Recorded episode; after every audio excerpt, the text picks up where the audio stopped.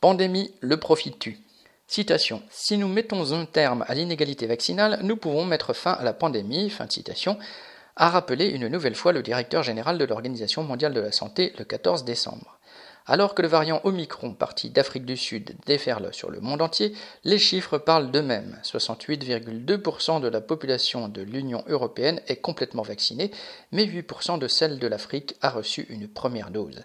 Les pays les plus démunis sont le Nigeria, pays le plus peuplé d'Afrique, où 2% seulement de la population a reçu deux doses, et avec une proportion encore moindre, le Mali, le Burkina Faso et la République démocratique du Congo, RDC.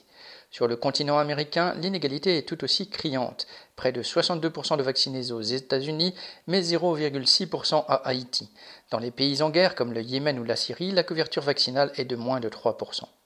Huit mois après le lancement du programme COVAX, censé permettre l'accès des pays pauvres aux vaccins, le fiasco est total. Macron ment sciemment quand, dans son allocution, il prétend que, citation, dès le début de la pandémie, la France a été au rendez-vous de la solidarité internationale. Fin de citation. Face à un virus qui ne connaît pas les frontières, la seule solution est de vacciner la population mondiale. Tous les scientifiques le disent et les dirigeants des pays riches le savent. Les laboratoires pharmaceutiques détiennent les brevets de plusieurs vaccins et disposent des moyens de produire et de distribuer des milliards de doses à l'échelle de la planète. Mais les dirigeants des États des pays riches sont là pour les aider à faire des profits, pas pour combattre une pandémie qui a déjà fait officiellement 5 millions de morts et en réalité sans doute trois fois plus selon de nombreux chercheurs. Julie Lémé.